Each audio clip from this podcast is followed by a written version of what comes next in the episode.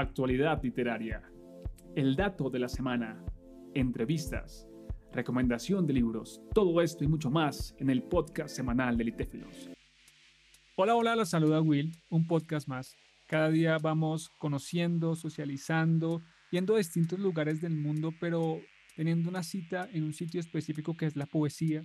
Y en esta ocasión nos convoca Nelly Sandoval. Nelly, ¿cómo estás?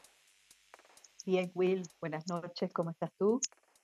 Buenas noches, Nelly. Muy bien, contento de que nos acompañes. Y para ir iniciando, danos ese punto estratégico geográfico en el que te encuentras en este momento. Me encuentro en la ciudad de San Cristóbal, Venezuela. Así que estamos cerca. Somos países fronterizos, países hermanos. Paisanos, bueno, saludos hasta, hasta Venezuela, Nelly. Y cuéntanos, ¿Cómo va ese acercamiento en tu vida a la lectura? Cuéntanos en la niñez, un amigo, una amiga o algo personal, ibas a la biblioteca. Cuéntanos, por favor. Vale, pues mi acercamiento a la lectura de niña fue a través de mi tío, un tío con el que me crié los primeros años y él pues me ponía a leer todos los días a partir de ahí, de verdad que, creo que esa fue una de las mejores ideas que él tuvo, porque no he dejado de leer y este, bueno, he continuado leyendo desde niña hasta ahora y específicamente literatura, tanto poesía como, bueno, todos los géneros.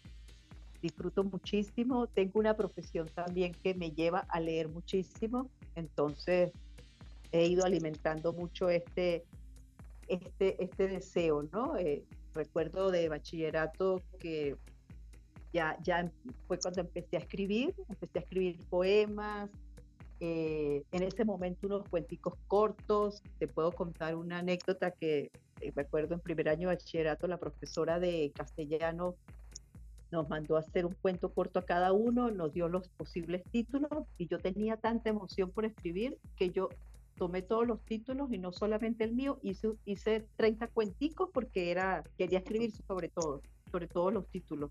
Wow, si no sacaste un 10, ahí algo estaba mal, ¿no?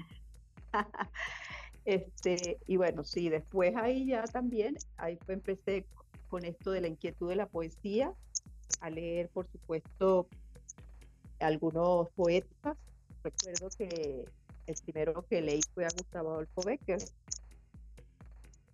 esto sí, no, lo, recuerdo perfectamente y, bueno, empecé a, leer otros poetas, Antonio Machado, a, García Lorca y, las mujeres, Alfonsina Storni, Gabriela Mistral, y empecé a escribir. Bueno, digo yo, esos poemas que uno escribe de, adolescente que después uno los lee a esta altura y bueno, uno no sabe qué hacer con ellos, pero ahí empezó mi inquietud por escribir. Qué interesante pensar en el origen, ese momento en que un tío, digamos, quizá, no puedo asegurarlo, pero como para darte un, un qué hacer, como bueno, que ella haga algo, te comienza a motivar a invitar a leer.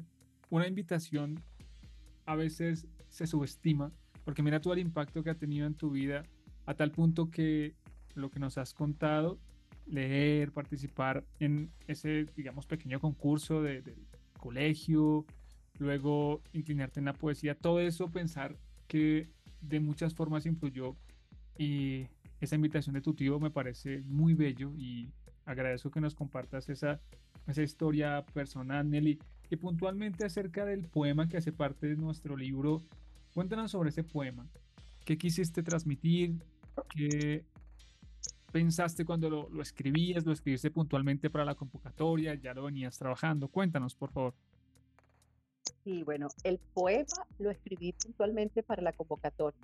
Ahora, el tema es un tema que para mí está muy presente por mi profesión. Yo soy psicóloga, soy psicóloga clínica, eh, esa es mi especialidad y después me formé también como psicoterapeuta. Entonces, es un aspecto que yo veo en mi consulta con mucha frecuencia, el tema de lo femenino, del maltrato, de la violencia de muchas formas.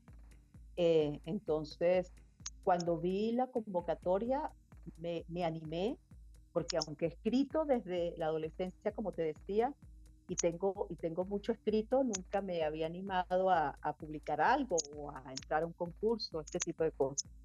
Pero bueno, lo hice especialmente para, para la convocatoria, pero te repito, eh, quise transmitir además como esto de justamente como se llama la lucha femenina, bueno, todo lo que las mujeres hemos tenido que hacer para cuidarnos, protegernos, también transmitir cuando escribí ahí que tenemos que cuidarnos entre nosotras, que no estamos solas, pero que no estamos solas porque muchas veces nos vemos que tenemos que cuidarnos es entre nosotras, porque no, no, no nos acechan peligros que, que quizás en, en, otros contextos o de lo masculino a veces no se comprende. ¿Sí? Así es, comprendo, comprendo, claro, claro. Hay un momento inicial de, de tu poema que lo leo, dice, eso llamado lucha que transcurre a través de tantos campos.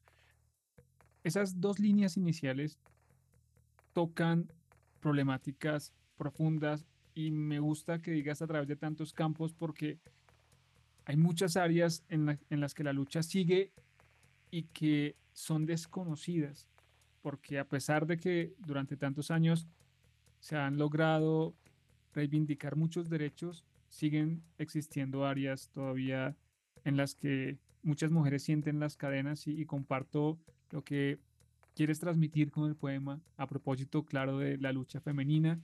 Y celebro el hecho de que tú desde tu profesión, desde la psicología, la salud mental, quieras compartir esto porque seguramente te encuentras pacientes, como ya lo mencionaste un poco eh, brevemente, que te comparten sus dificultades que tienen que ver con esa lucha. Y tú, siendo mujer además y especialista enfocada en la salud mental, pues debes sentir muy, muy cercana y como, también como un desafío, ¿verdad? Correcto, sí, es un desafío porque fíjate, yo veo ahí dos vertientes, las que tú acabas de mencionar cuando, cuando yo hablaba ahí desde tantos campos, porque es eh, que nosotros como mujeres, todos como individuos, pero aquí específicamente las mujeres también cumplimos varios roles simultáneamente. Y en cada uno de estos roles tenemos que muchas veces enfrentarnos a algo específico, como madres, como profesionales, como con pareja, hermanas, hijas.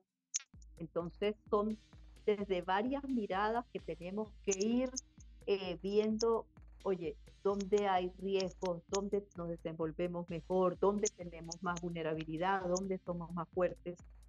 Y por otro lado también entonces, como, como tú lo mencionaste y lo repito, en mi profesión yo veo que nos falta todavía mucho para que la mujer esté más segura de sí misma, Will. Hemos avanzado muchísimo, como tú dijiste, pero cada vez que oigo una mujer en consulta, oigo su historia y veo, oye, la fuerza que tiene, pero todavía cuánto duda de ella misma, ahí es donde digo, nos falta, nos falta mucho trabajo. Y es, claro, claro, es, un camino, es un proceso y, y bueno, importante que, que hayan más personas involucradas. Nelly, para ir cerrando este espacio, las personas que deseen enterarse un poco más de, de tu vida, de tus publicaciones? ¿Cómo te encuentran en redes sociales, Nelly?